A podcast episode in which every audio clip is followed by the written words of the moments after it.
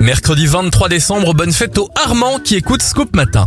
On débute cette éphéméride en 1888 avec une dispute entre les peintres Vincent Van Gogh et Gauguin. C'est suite à ça que Van Gogh perdra un bout de son oreille.